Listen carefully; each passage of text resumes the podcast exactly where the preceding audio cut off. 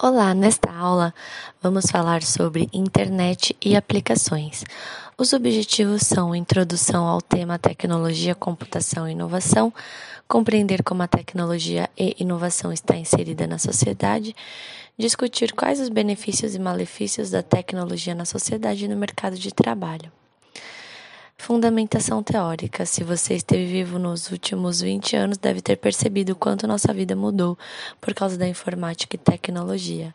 Note que até mesmo em nossas pequenas tarefas cotidianas estão presentes por estes é, estão presentes esses novos meios tecnológicos, seja para pedir nossa refeição, para ir às compras, para se locomover pela cidade, para programar as férias, para estudar, para lidar com o dinheiro ou para marcar um compromisso. Esses são alguns exemplos de atividades que hoje fazemos sempre auxiliados pelo computador ou celular. Para ilustrar mais nitidamente essa, essa mudança, que aconteceu nos últimos 20 anos, é, Vemos nela uma foto tirada em 2005 no funeral do Papa João II. Note a aglomeração de pessoas na Praça São Pedro. Agora temos a figura em, é, dois, é, em 2013 com a aclamação do Papa Francisco, tirada praticamente no mesmo local. Repare que a aglomeração de pessoas praticamente é a mesma, mas agora vemos uma mudança de comportamento, a necessidade de registrar o momento utilizando o dispositivo eletrônico. Por se tratar de um evento global, estavam presentes pessoas de diversas nacionalidades. Sendo assim, podemos afirmar que essa mudança de comportamento afetou todo mundo e não apenas as nações mais desenvolvidas. Da mesma maneira, a forma como trabalhamos também foi outra tarefa fortemente impactada pela tecnologia. Haja vista a quantidade de profissões que hoje são amparadas por um computador ou dispositivo eletrônico. Um exemplo bem nítido para ilustrar em sua última consulta médica, é muito provável que o médico que o atendeu estava operando um computador, seja para buscar os resultados de exames ou para prescrever alguma medicação. Note que a profissão de médico é milenar e nunca precisou de nenhum aparelho para registro, no máximo uma caneta e papel. Mas nas últimas décadas, um computador é ferramenta indispensável em consultório. É importante que você busque uma formação e qualificação no mercado de trabalho, que esteja atento às mudanças que a tecnologia traz, sobretudo às oportunidades. Percebe-se que a informação passa a ser uma área de domínio.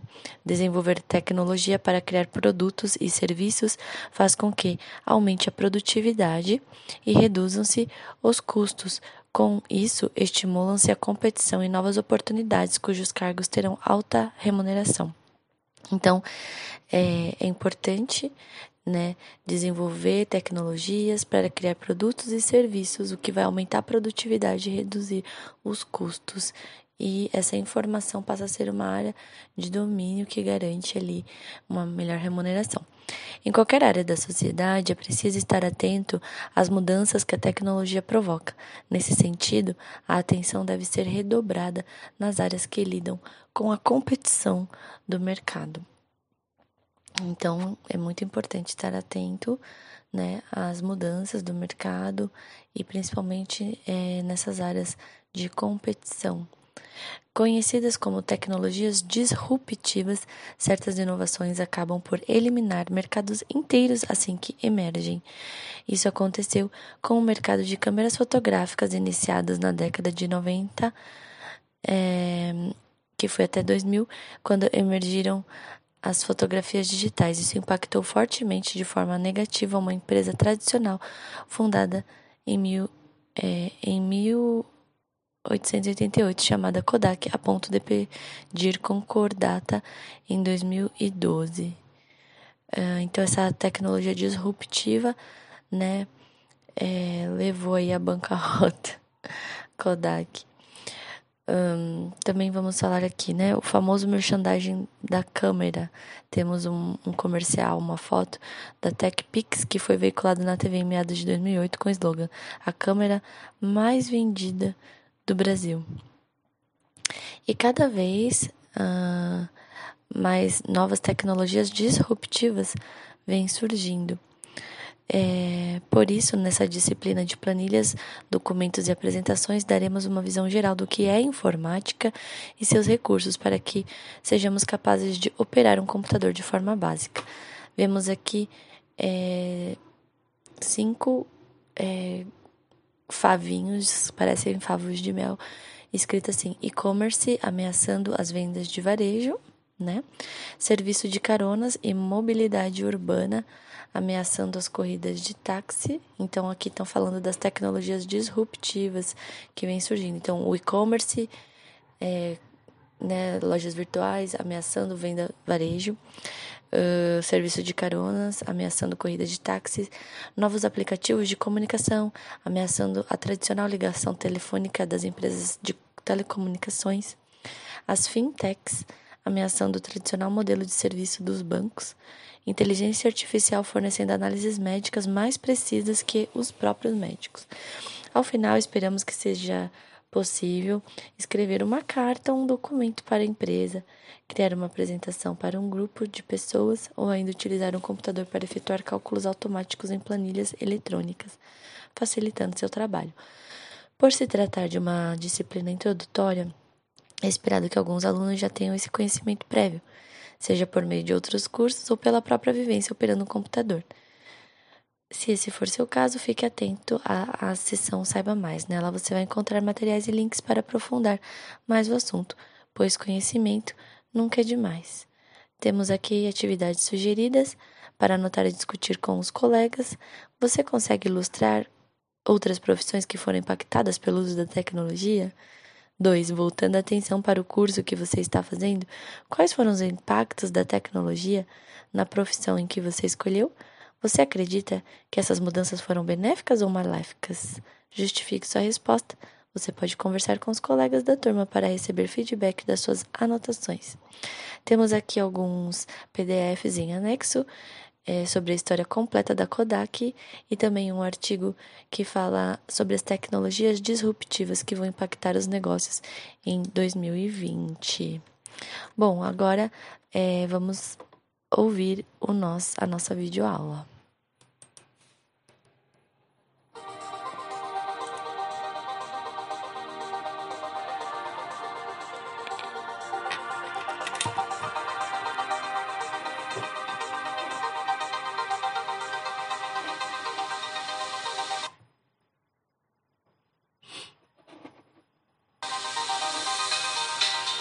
Noções de Informática, aula 1, unidade 1. Olá, alunos. Essa é a disciplina de Noções de Informática, unidade 1, aula 1. Na aula de hoje vamos falar sobre noções de informática, uma introdução. Acredito que você tenha mais de 20 anos, correto? Ou 16, quem sabe?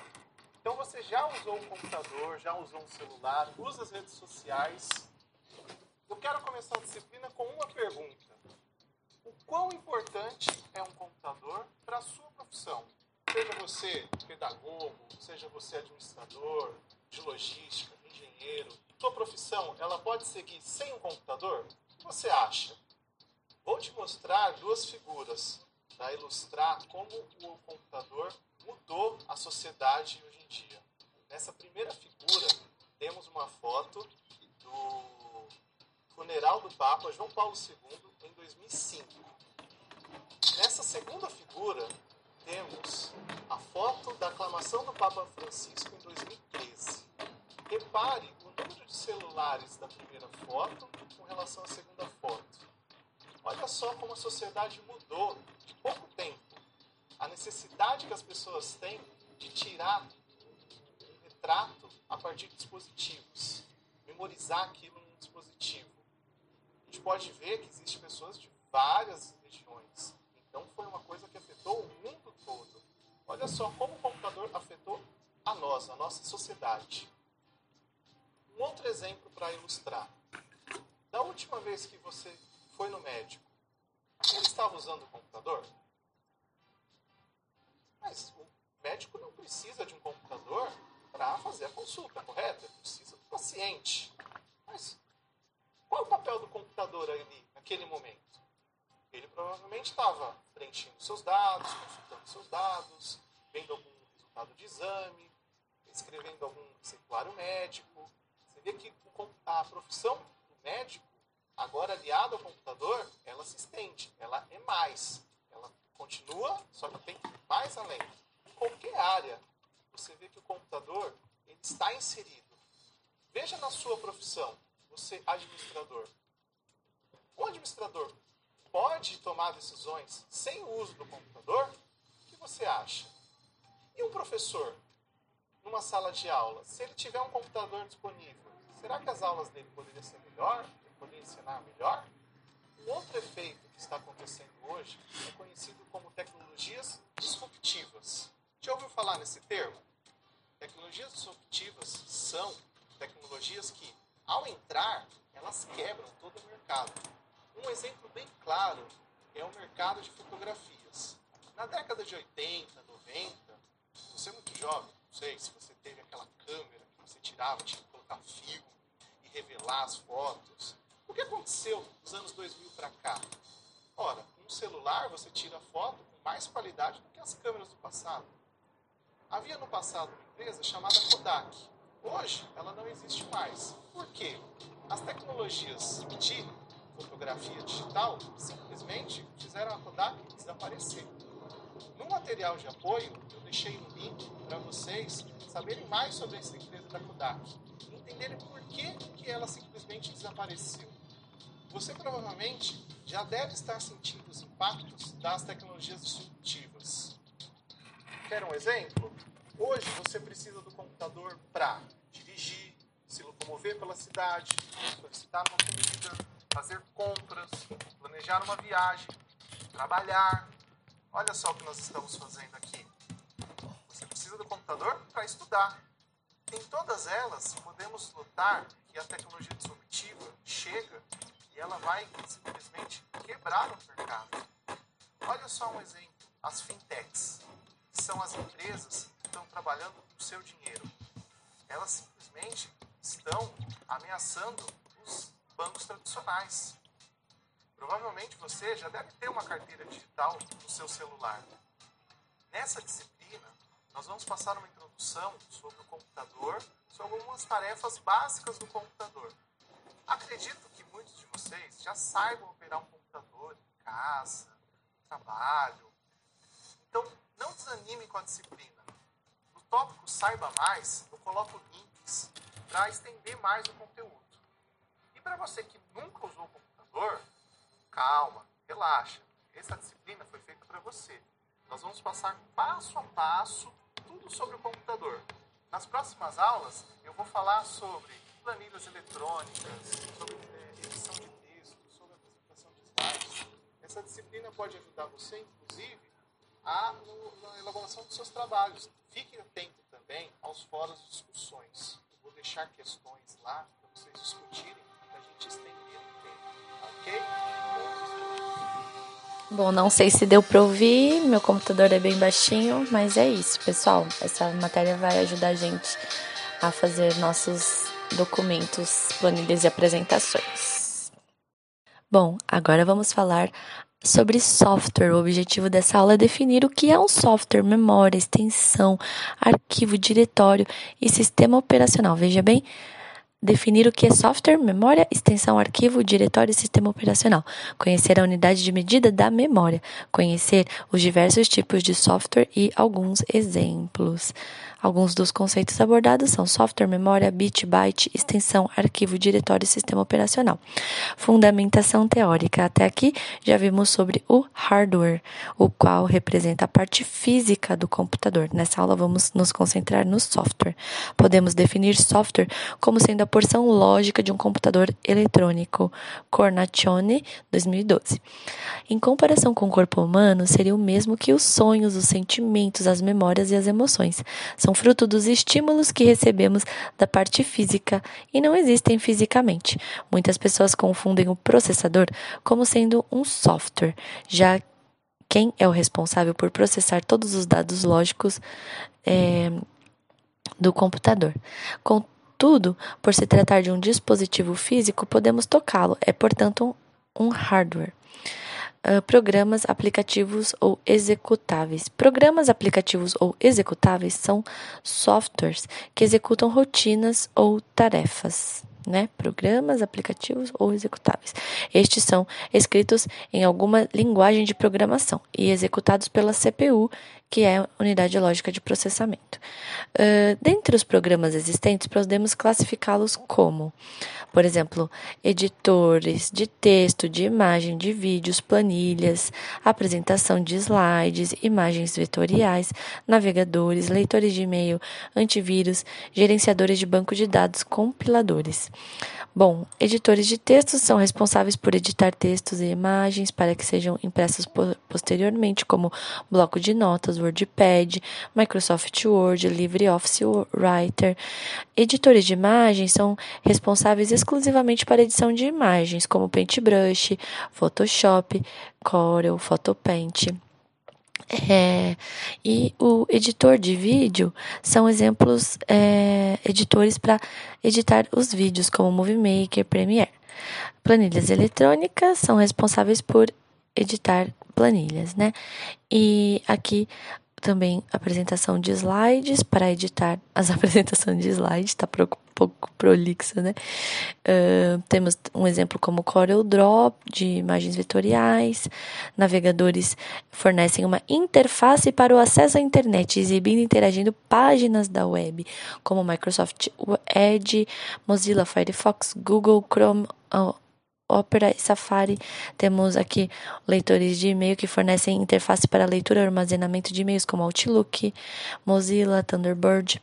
Antivírus uh, fornecem proteção para o computador, invasão ou ameaças, como o AVG, Avast. Uh, sistema de gerenciadores de banco de dados são sistemas utilizados para organização, extração e monitoração de grande quantidade de dados, como Oracle, Microsoft SQL Server, MongoDB, Microsoft Access.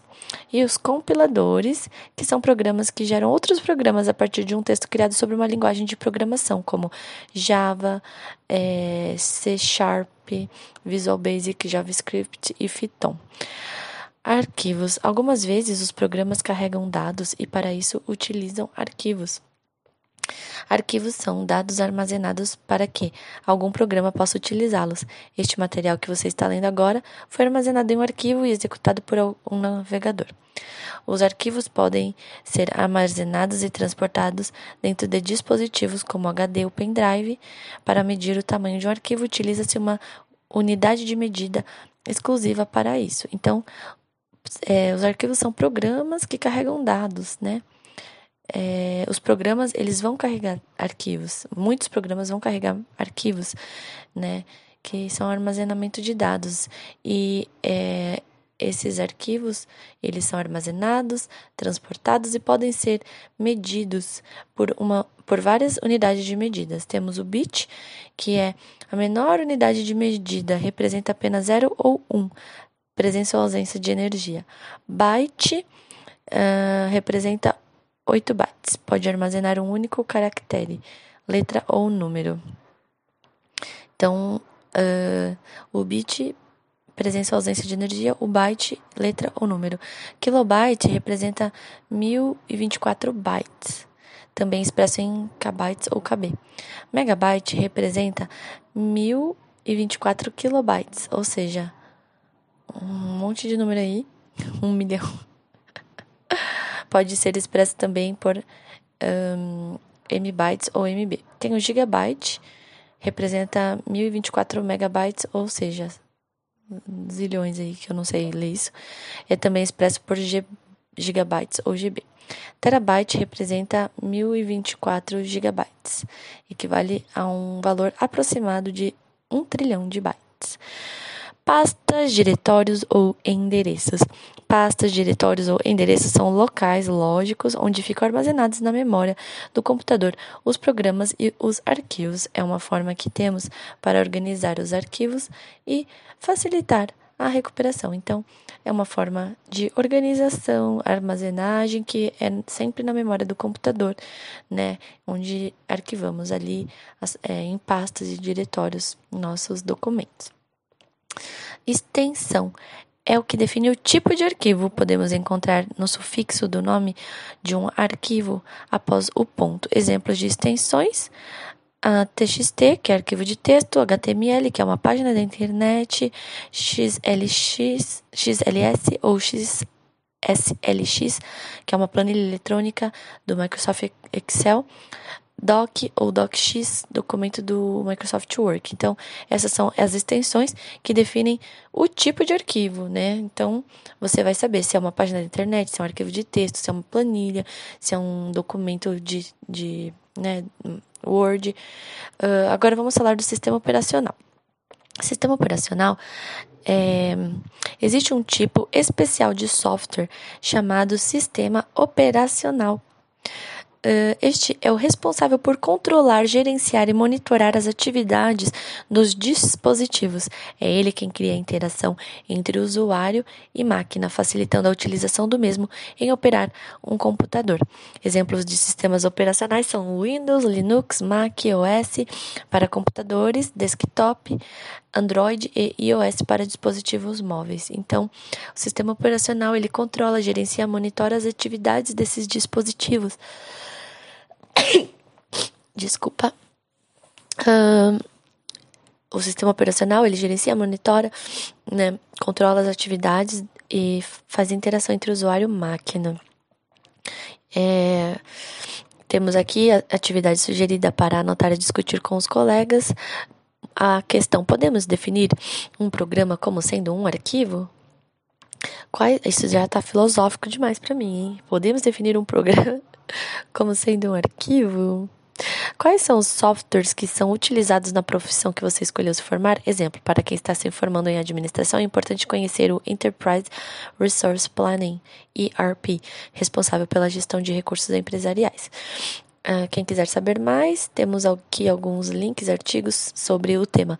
O que são softwares livres? Saiba a diferença entre estes softwares, é, entre saiba a diferença entre entre estes e os software proprietários. Depois temos aqui também um artigo sobre computador quântico. Conheça mais sobre o computador quântico, o qual vai mudar tudo o que sabemos hoje por computação. Então é isso, pessoal. Ficamos por aqui.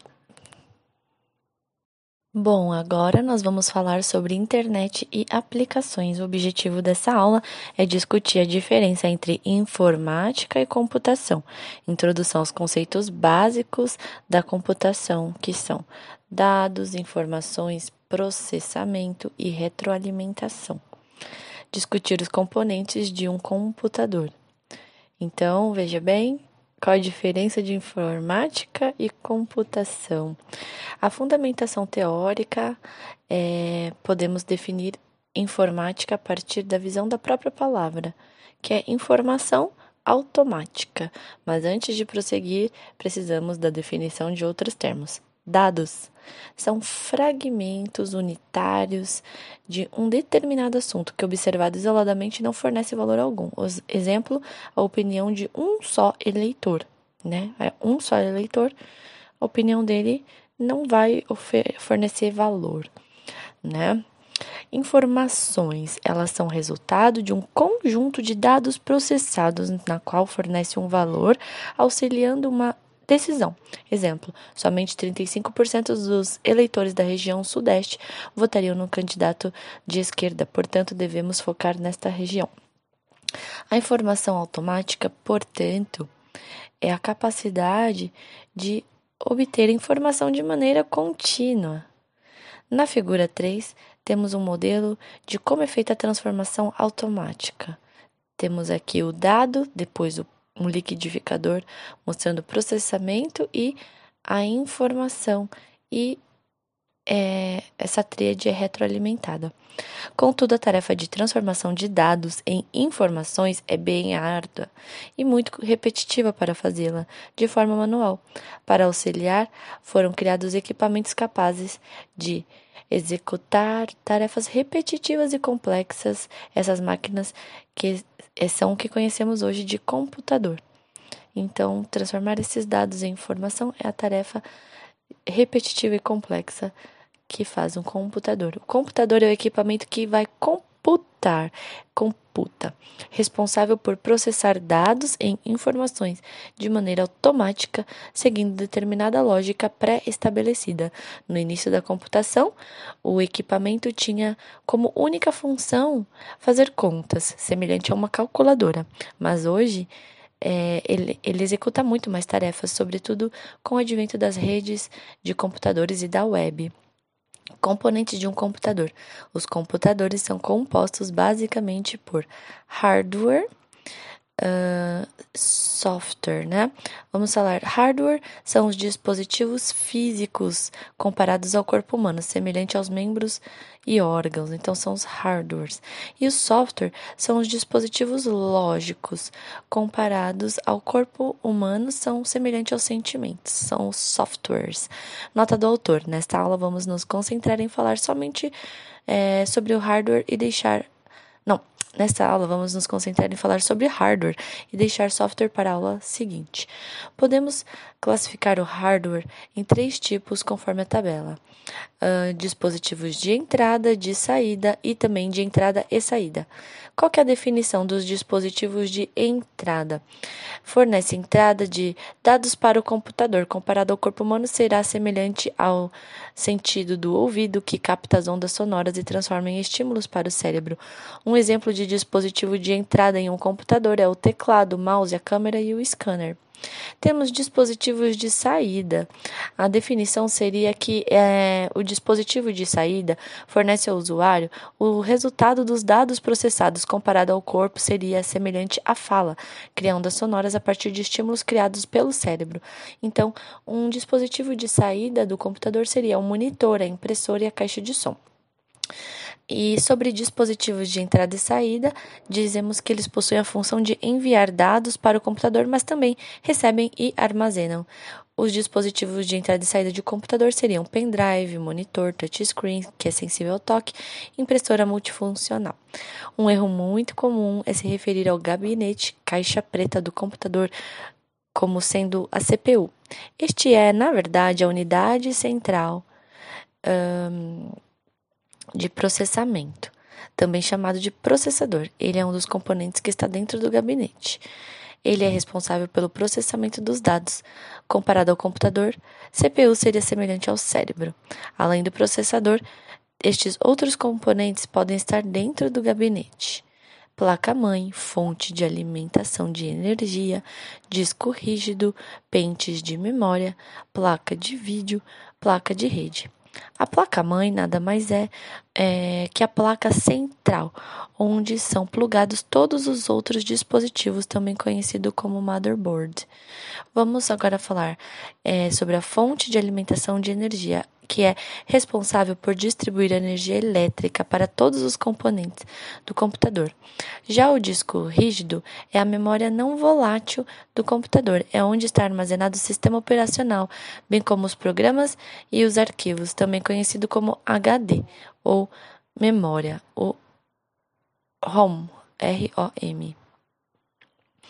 Uh, vamos falar dos pentes de memória. Seria a memória volátil, que auxilia o processador, também chamado de memória RAM.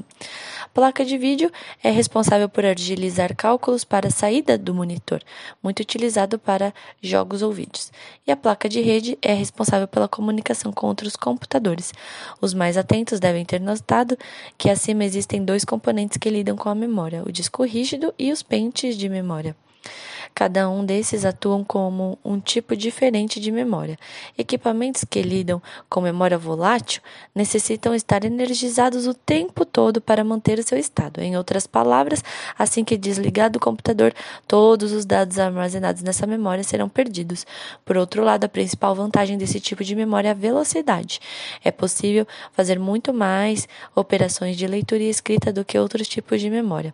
Os equipamentos que operam com a memória não volátil são mais lentos, mas mantêm o estado sem precisar estar conectados à energia. Além do disco rígido, outros exemplos bem conhecidos são o CD e o DVD.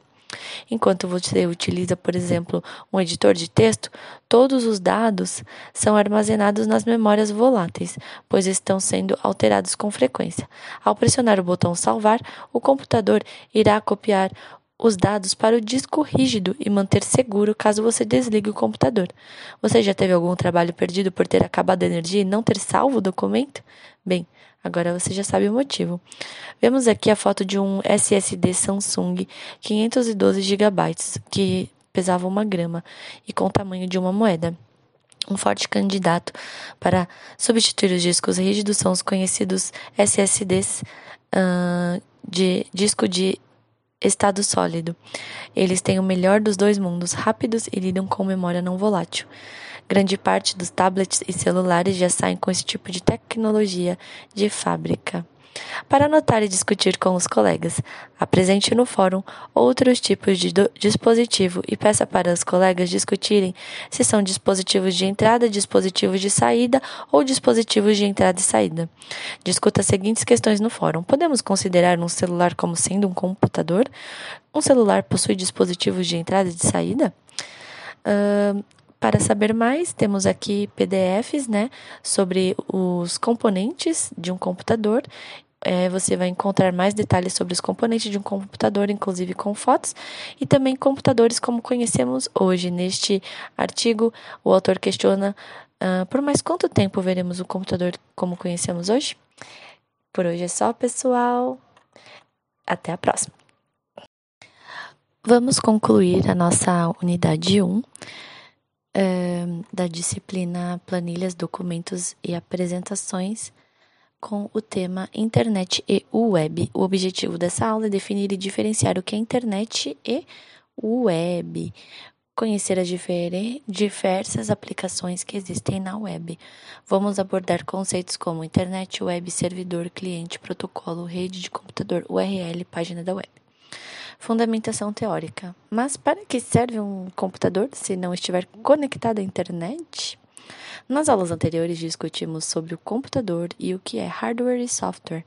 Nessa aula, vamos nos concentrar em como os computadores se conversam, internet e web. Seguindo nossa metáfora com o corpo humano, podemos pensar que computadores podem conversar por meio de dispositivos, boca e protocolos, língua falada, isso é, base para formar uma rede de computadores. É importante ter em mente que internet e web são conceitos diferentes. A internet é uma rede de computadores imensa que tem como maior vantagem padrões de comunicações que são adotados por número cada vez maior de máquina. Cornaccione Jr., 2012. Portanto, a internet está mais relacionada à infraestrutura que comunica esses milhares de computadores e dispositivos. O protocolo TCP/IP, acrônimo de Protocolo de Controle de Transmissão e Protocolo de Internet traduzido, representa um dos principais elementos dessa rede. O TCP garante a transmissão do pacote de dados entre os nós da rede e o IP, que representa o endereço de cada nós da rede. Cada computador, ao acessar a rede, recebe o um endereço único, algo parecido com o número de um RG, né? Este é o número que chamamos de endereço de IP. Em uma interação entre dois computadores pela internet, os computadores podem assumir um dos papéis abaixo, servidor e cliente. Servidor são computadores que devolvem a resposta a partir de estímulo gerado pelos clientes, aquele que serve. Cliente, normalmente operado por um usuário, envia solicitações para um servidor com o objetivo de obter uma resposta, aquele que solicita. Dentre os serviços oferecidos pela internet, podemos destacar e-mail, compartilhamento de arquivos, acesso remoto. O e-mail é envio e recebimento de mensagens eletrônicas com protocolo SMTP, POP3 e IMAP. E o compartilhamento de arquivos, é, ele é utilizado para armazenar e compartilhar arquivos pela rede, como F, é, o protocolo FTP e HTTP. Uh, o acesso remoto é o envio de comandos pela rede para outro computador, como o, protocolo SSL. A web, por outro lado, contém diversos protocolos construídos sobre a internet que facilita o compartilhamento de documentos pela internet, uh, podendo ser texto, imagens, sons, vídeos, endereços para outros documentos conhecidos como hiperlink ou somente link. Então, a web contém diversos protocolos construídos sobre a internet, né? Um, dentre os diversos protocolos utilizados pela web, podemos destacar HTML, que é responsável pela apresentação de uma página web, descreve os componentes de uma página. Temos o CSS, que descreve os componentes de uma página HTML que devem ser exibidos, né? Por exemplo, cor, tamanho e posição. Temos o JavaScript, que é a linguagem de programação utilizada para determinar os, o comportamento dos componentes da página. Podemos, com o JavaScript, aplicar uma animação ou uma ação para clicar num botão, por exemplo. Observe a figura 4 para entender o processo que acontece ao acessar um site pela web. Usuário, servidor, né? Um, usuário, cliente. Um, a figura mostra um funcionamento de um site que é retroalimentado, né? Vamos aqui. No número 1, um, o usuário solicita a exibição de um site, digitamos o www, o nome do site. Toda interação do usuário com a web acontece em um navegador. O navegador, que é o número 2 desse, hum, dessa imagem, é o responsável por criar uma nova requisição e solicitar na internet. Lá existe um serviço chamado DNS, Servidores de Nomes de Domínio, que recebe esse nome específico do site que você está visitando e devolve o IP correspondente ao servidor que irá processar essa requisição. 3. Uma requisição é enviada no, no nó obtido pelo DNS. 4. O servidor ao receber a requisição, irá criar uma mensagem de resposta para devolver ao cliente. Neste caso, o conteúdo dessa mensagem será a página principal do site desejado. 5. O cliente irá receber a mensagem de resposta. 6. O navegador irá renderizar a imagem de forma a apresentar a página principal do site com as imagens e o texto na cor e na posição correta, de volta para o usuário. No começo da web, normalmente o que víamos eram páginas estáticas, com pouco ou nenhum recurso para interação. Após algum tempo, com o amadurecimento das tecnologias e o acesso cada vez maior de novos usuários, a web hoje é conhecida como altamente interativa. Exemplo, podemos assistir vídeos que outros usuários postam no YouTube ou comentar as repostagens de sites de notícias. Podemos encontrar hoje grande parte dos softwares que estudamos na aula 3 disponíveis na web de forma online pelo navegador, sem a necessidade de instalação. É o caso do G Suite, disponibilizado pelo Google. O G Suite um, está disponível para os discentes né, é, da faculdade pelo acesso do Google for Education. É, nas próximas aulas, vamos precisar de acesso né, a estes documentos para edição, criação de planilhas eletrônicas e slides de apresentação.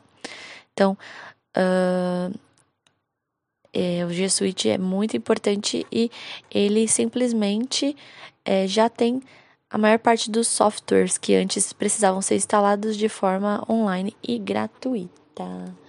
É isso, pessoal. Uh, temos aqui atividades sugeridas, né? Faça uma pesquisa na web e descubra quais são os sites e portais de notícias mais relevantes para a área que você irá se formar. Exemplo, para o curso de pedagogia, um site mais importante é a Nova Escola. E para quem quer ler mais, temos aqui o link para Linha do Tempo da Web, para você conhecer os principais eventos da internet da web na linha do tempo, bem legal uh, contador de eventos em tempo real. Neste outro link, encontramos um contador de eventos em tempo real da web, com a quantidade de e-mails enviados, dados trafegados e vídeos vistos no YouTube. E, uh, por fim, temos aqui uh, o link para você aprender a como fazer pesquisas melhores no Google. Muito bom, né? Então é isso, galera. Até mais.